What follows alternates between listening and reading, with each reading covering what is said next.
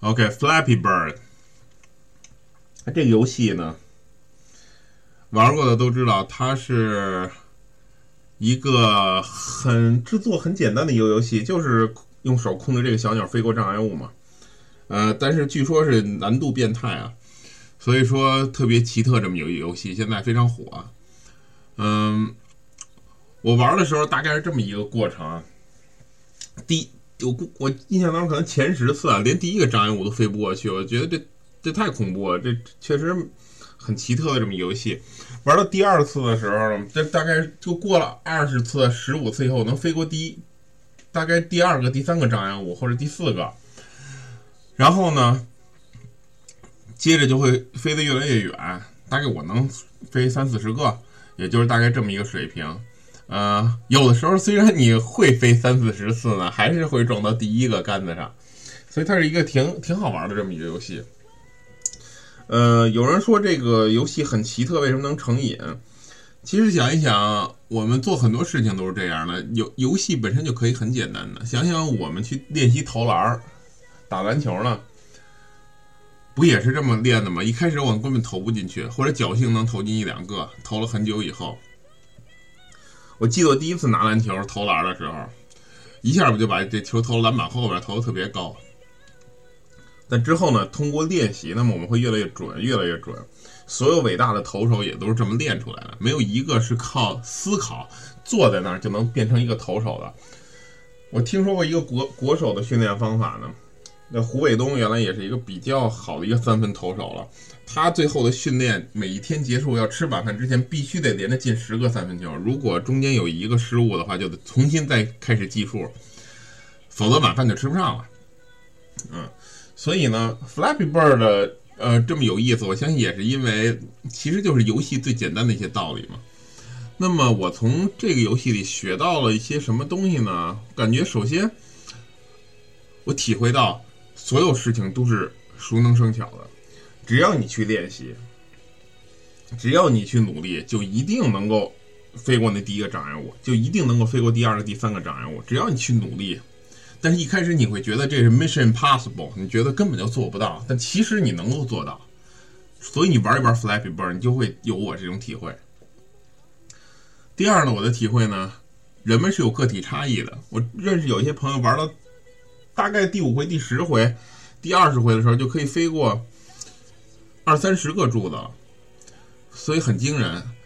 但还有一些人玩一百多回，也许只能得到十分到十五分左右。所以我们必须得承认，人还是有个体差异的。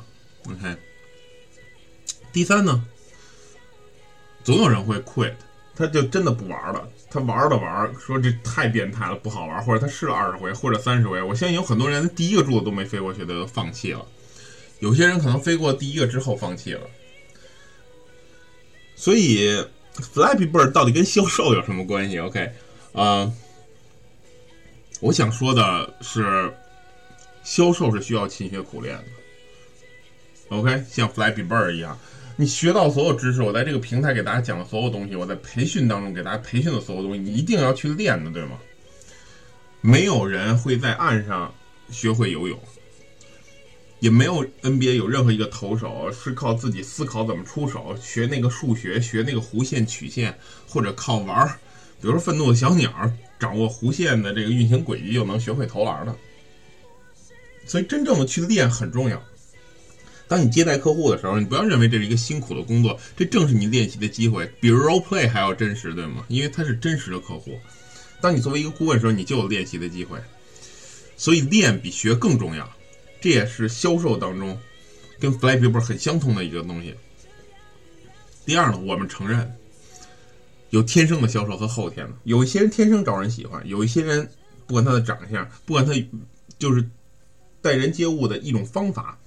或者他的父母是从商，或者等等怎么样，那么他天生就有这种销售的 sense，说白了就是很容易跟人混熟，很容易获得别人的信任，然后很容易掌握别人内心的一种变化，可能是情商很高。OK，再配合一些智商，那有些人就天生的，一教就会。因为我教十个学生，也有一些人会脱颖而出，但是呢，最后胜出的。一定是你不断的去练习、不断去努力的人。我见过无数有天生销售 sense 的人，最后失败掉，他 fail 了，他真的没有取得他应该所能够取得那种成功，因为他没有在努力去练。最后呢，大家都看到，总有人会退出，总有人会退出。每一次我做任何的销售培训，我都知道总有人会退出。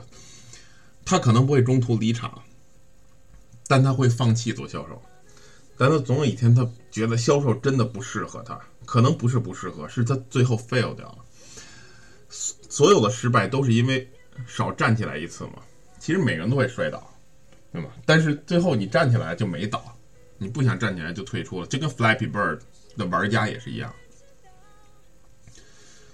所以呢，我想说的是呢，第一，想要成为销售专家，真的不是学一点点话术，是把我教的东西，你真的在实践当中去应用。我非常欢迎大家，如果你应用了某些东西，你在平台告诉我，你回复我，你给我发微信，大家可以加我的微信号，对吧？可以询问我，你可以回复到我的平台里。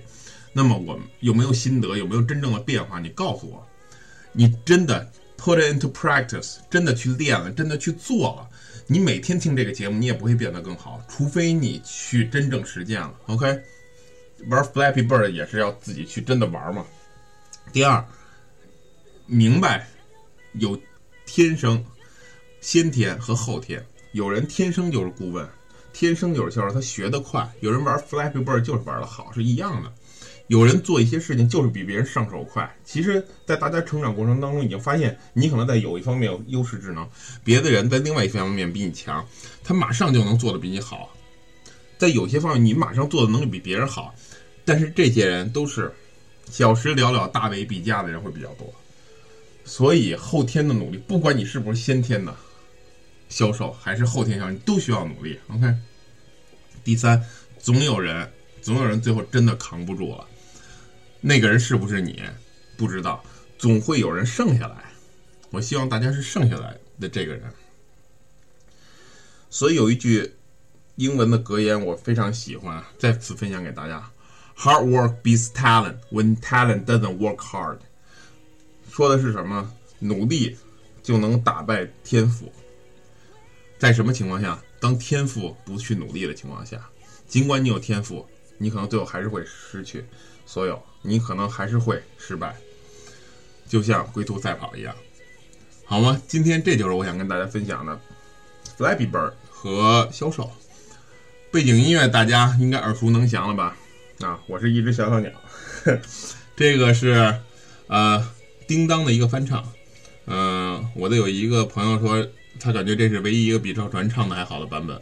嗯，我持保留意见，不过大家可以听听看。All right，呃。See uh, you tomorrow.